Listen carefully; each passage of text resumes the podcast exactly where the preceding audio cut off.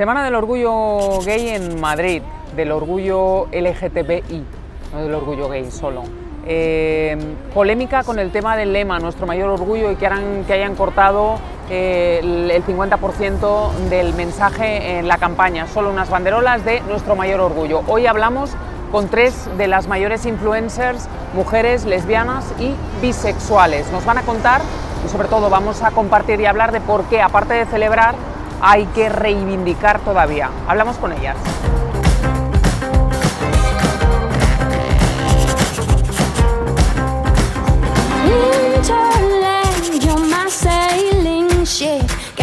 Hola, ¿qué tal? Soy Georgia o, o Minuque en las redes sociales y soy youtuber. Y vengo aquí a reivindicar de que las lesbianas existimos y que no somos invisibles.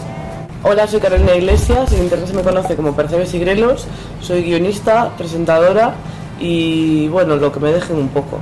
Y creo que en estas semanas de lucha eh, y, de, y de fiesta todavía queda mucho por reivindicar y, que exigir. Yo soy Verónica, eh, soy activista, feminista, mujer, lesbiana, madre y un montón de etiquetas más. Creo que es muy importante celebrar, eh, festejar, pero sobre todo reivindicar nuestro derecho, nuestra visibilidad en esta sociedad. Bueno, pues yo traigo aquí los cafés con un estilazo, como veis, tremendo y espero que no haya ningún accidente.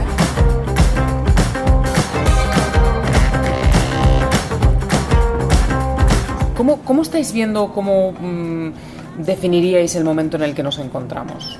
Para mí ha sido de darme cuenta de que ah, se ha avanzado en muchas cosas, pero, pero que queda muchísimo por hacer. Y, y que no está como toda la guerra ganada, digamos, ¿no? Como que en cualquier momento las cosas pueden cambiar eh, y a raíz de las últimas elecciones, por ejemplo, empecé a tener como miedo incluso. O sea, miedo de que cambiaran las cosas y te empiezas a cuestionar, pues no sé. Es sea, como que de repente cosas que estaban aparentemente súper superadas se vuelvan a cuestionar y es como, pero si esto ya lo hablamos hace cinco años y ya quedamos claro de que esto es así, ¿por qué se está volviendo a sacar Pero es que temas gente como... con pensamientos retrógrados van a existir siempre. Pero que no estén en poder, tío, ese es el problema. Es el- claro, el problema es que, eh, eh, lo has dicho muy bien antes, yo creo que estamos en un momento de despertar. ¿Sabes? Estábamos como dormidos, hay que mantenerse alerta, pero convenientemente dormido. Tampoco podemos estar con el puño levantado, pero tenemos que saber cuándo tenemos que dar el paso y cuándo tenemos que estar ahí. Tres mujeres lesbianas. ¿Por qué eh, Bisexual. sigue y bisexual? Eh, ¿Por qué se sigue? que hay cierta invisibilidad todavía.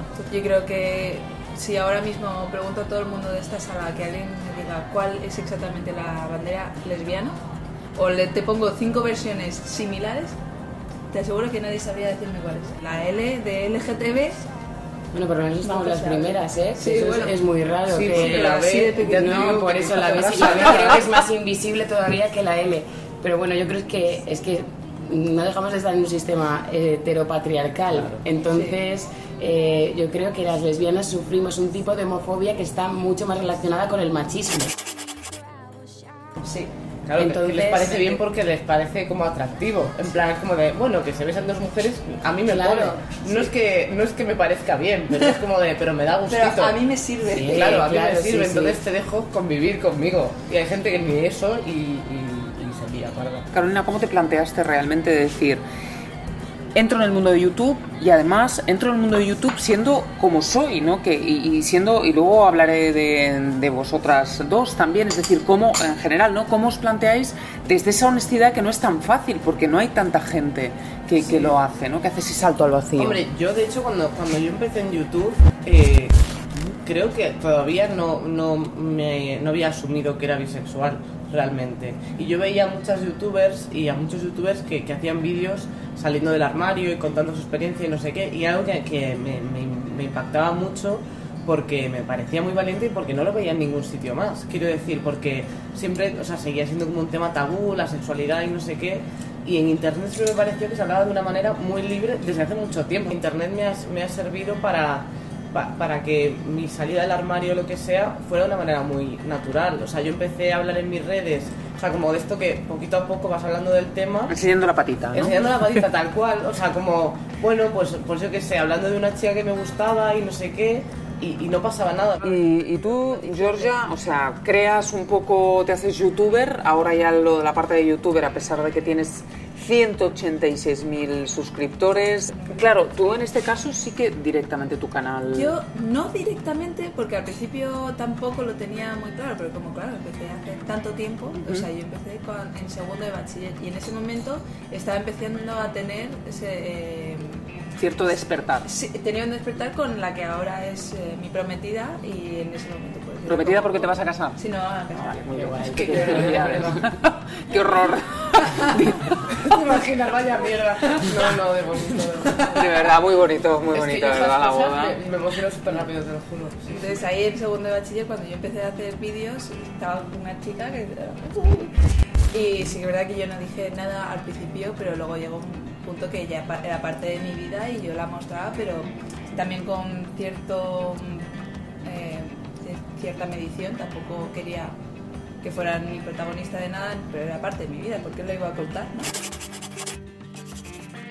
Y un paso más, Vero o Mami Blue en Instagram, decidís, eh, tanto tu mujer como tú, es decir, dar el salto y mostrar otro tipo de Sí. familia, ¿no? Es que todo, o sea, nunca se, o sea, nunca nos imaginamos que esto iba a ser lo que, lo que fue. De hecho, nosotras hace tres años y medio no teníamos redes sociales, ni, ni Facebook, ni nada de nada. O sea, yo, para mí, o sea, eso fue, me hice un Instagram para, para compartir el embarazo con mis amigas y con mi familia y, nada, todo fue creciendo y eh, es que nos- nosotras cuando empezamos el camino de la maternidad necesitábamos buscar referentes, entonces nos encontramos con un montón de preguntas sin respuesta, eh, miedos que queríamos compartir con las que no teníamos con quién compartir, entonces a través de los hashtags Two Moms, Dos Mamás, LGTB Families y fuimos dando con muchísima gente, pero todas las personas que nos encontrábamos eran de Estados Unidos, o sea, no nos encontrábamos familias de España que visibilizasen esto. Eh, ¿Sois conscientes de, de el, el- el- el buen hacer que hacéis? Yo cuando empecé a compartir mi relación fue porque gran parte de, de lo que yo pude ver de mujeres lesbianas fue por, por internet. Entonces yo dije, joder, a mí me ha ayudado, porque no voy a hacer yo lo mismo. Entonces yo he intentado mostrar mi relación porque me gusta, pero también para mostrar otra mm, relación lésbica, sana, eh, felices, con nuestra vida, mm, sin ningún problema, ¿no? Lo más importante es que seas feliz contigo mismo y que te aceptes. Y cuando dicen, eh, que ahora está muy de moda esa frase de eh, celebremos, celebremos y el Día del Orgullo Hétero, pues ¿por qué no? Vamos a celebrarlo todo. Yo que me respondiesen a preguntas tipo eh, ¿te han echado de un trabajo por ser heterosexual? ¿O le has tenido que decir a tu casa mamá, papá, soy heterosexual? ¿O te han pegado una paliza, te han matado? Hay países que matan por ser heterosexual. Si me responden a esas preguntas y es un sí, pues entonces lo, celebramos. algo que reivindicar. No, Realmente, es que- quiere- o sea, para reivindicar algo, primero has tenido que sufrir una opresión de algún Claro. tipo. O sea, ¿realmente quieres reivindicar? Porque si estás reivindicando, eso significa que también quieres haber sufrido lo que has tenido que sufrir para poder reivindicar. Nunca va a ser una reivindicación, por mucha fiesta que hagas, por mucho que cortes una calle y bajes caminando con una pancarta de Viva los heteros. Es que no va a ser una reivindicación. Y esta semana en Madrid han ondeado unas banderolas que la verdad han generado bastante polémica, ¿no? Eh, las banderolas, una y otra, eh, tenían que tener, eh, ser distintas, pero al final no han sido distintas. Eh, simplemente hay una frase que dice nuestro mayor orgullo. Imaginaros que aterrizáis aquí sin saber nada, sois de fuera, pero entendéis eh, el castellano y veis unas banderolas que dicen nuestro mayor orgullo. ¿Qué, qué interpretaríais? Orgullo de español. es una forma perfecta de, de disimular un poquito, bueno, un poquito, vamos, todo. eh, la- lo, lo que, o sea, el objetivo de esas, de esas banderolas es que no tienes que mirar mucho, o sea, y habrá un loguito así. Además, no sé si, si es así, pero no está la bandera. No, eh, no, no, arcoíris, no, está no. por colores. Está por si lo ves colores. uno Sí. solo, lo ves verde y dices, ay, Eh, el año pasado estaba lo de Ames aquí en Ames, Madrid te quiere, Joder, que me parecía eso me precioso, me parecía súper Se bonito. entiende, ¿no? Tú llegas a Mesa de entiende Quienames, Madrid te quiere, ¿no? Pero nuestro mayor orgullo Yo- pero es lo que han intentado conseguir, o sea, es lo que han, lo que han intentado, lo que han conseguido, ¿no? Que nos entienda y decir, lo hacemos para que no nos tachen de pero ¿Qué podían molestar esas frases que iban acompañadas? Ellos estuvieron ahí cuando nosotros no estábamos. Pues eh, que había, había un problema. O sea, quiero decir que, Sí, aceptar que, que aceptar ha- que ha habido muchos problemas, que hay gente que ha tenido que luchar mucho eh, por sus derechos. eh, quiero decir, pues que antes la gente no se podía casar. O sea, un montón de cosas que ahora han cambiado y que volverá a cambiar otra vez. Y como no, no, cargarse no, no nuestra puede- historia, no en podemos realidad. retroceder, es- en esas cosas no podemos retroceder. pero estamos retrocediendo. Para mí es muy importante educar en el positivismo. O sea, que pasen cosas malas, que pasen desgracias, que haya gente que haga ruido en negativo, no significa eh, que tengamos que decir eh, es que cada día estamos peor. No, cada día es que no estamos peor. Es que, jolín, es que desde 2005 pues, mm, existe el matrimonio igualitario. Es que hace muy pocos años que no podíamos casarnos. Es que hace 30 años que la Organización Mundial de la Salud tachó de la lista de enfermedades mentales la homosexualidad. No podemos, es que hemos crecido, o sea, yo he crecido pensando que los homosexuales eran enfermos. Es que no he tenido referentes, no podemos decir que vamos a peor, es que ahora tenemos esa globalización que nos da el poder de las redes sociales, que nos podemos unir en un solo clic. Pero, pero siento que sí que estamos en un punto de inflexión. Sí, pero, no, de pero no decir- tiene por qué ser malo. Pero que yo ahora sí que digo, bueno, a ver, cuidado. O sea, decir, igual que yo antes estaba un poco más tranquila con este tema, las diciendo, cosas "Mm, creo que van las cosas avanzando mucho. Ta- También creo que, que, oye, que el fascismo está aquí, Claro que sí, Y, y me ha claro que sí. Sí. A mí, por ejemplo, nunca me habían dicho feminazi y me ocurrió el otro día en un bar. O sea, yo estaba en un bar eh, con, con, con un taburete tomando algo con una amiga y le di un golpe, pero nada, un codazo porque no había espacio. Entonces él, eh, el hombre, directamente dijo, casi me parte la espalda. Entonces le dije, no, no, no, no, no, no exagere, por favor. Bueno, usted tal, no sé qué. Y entonces al final me dice, calla, feminazi, ¿no? Y entonces dije, bueno, ahora entiendo tu comportamiento, ¿no? Pero, pero realmente sí que estoy notando ciertos mensajes que a lo mejor antes no se decían, ahora sí, como que se ha dado pie que se pueda se ha expresar. dado una validación sobre todo. Se ha dado una- ha exacto. habido un momento que, que es como, eh, evidentemente, esos mm, pensamientos eh, son retrógrados y se está diciendo, eh, si haces eso es que eh, algo te pasa.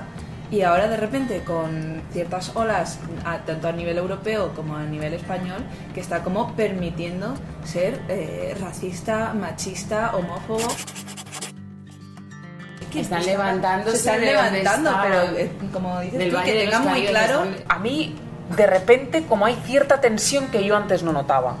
Yo sí que siento que, que hay, o sea, por ejemplo, el otro día me gritaron bollera por la calle eh, y claro, me daban ganas de decir que soy bisexual, ¿vale? Pero claro, no, no era plan. Luego vi que era un armatoste así y dije, vale, vale, ya está. Tampoco vamos a Vale, entrar vale, en... vale, A vale. Hace dos semanas me tocaron la teta. ¿En Eso serio? nunca me había pasado. Sí, sí. Eh, un chico estaba diciéndole guarrerías a otra chica. Sí. Eh, le dije, ¿pero qué haces? En plan, me enfrenté un poco a él. Se me puso chulo y hizo como, como si me fuera a robar, pero me tocó la teta. También dije, ¿pero qué haces?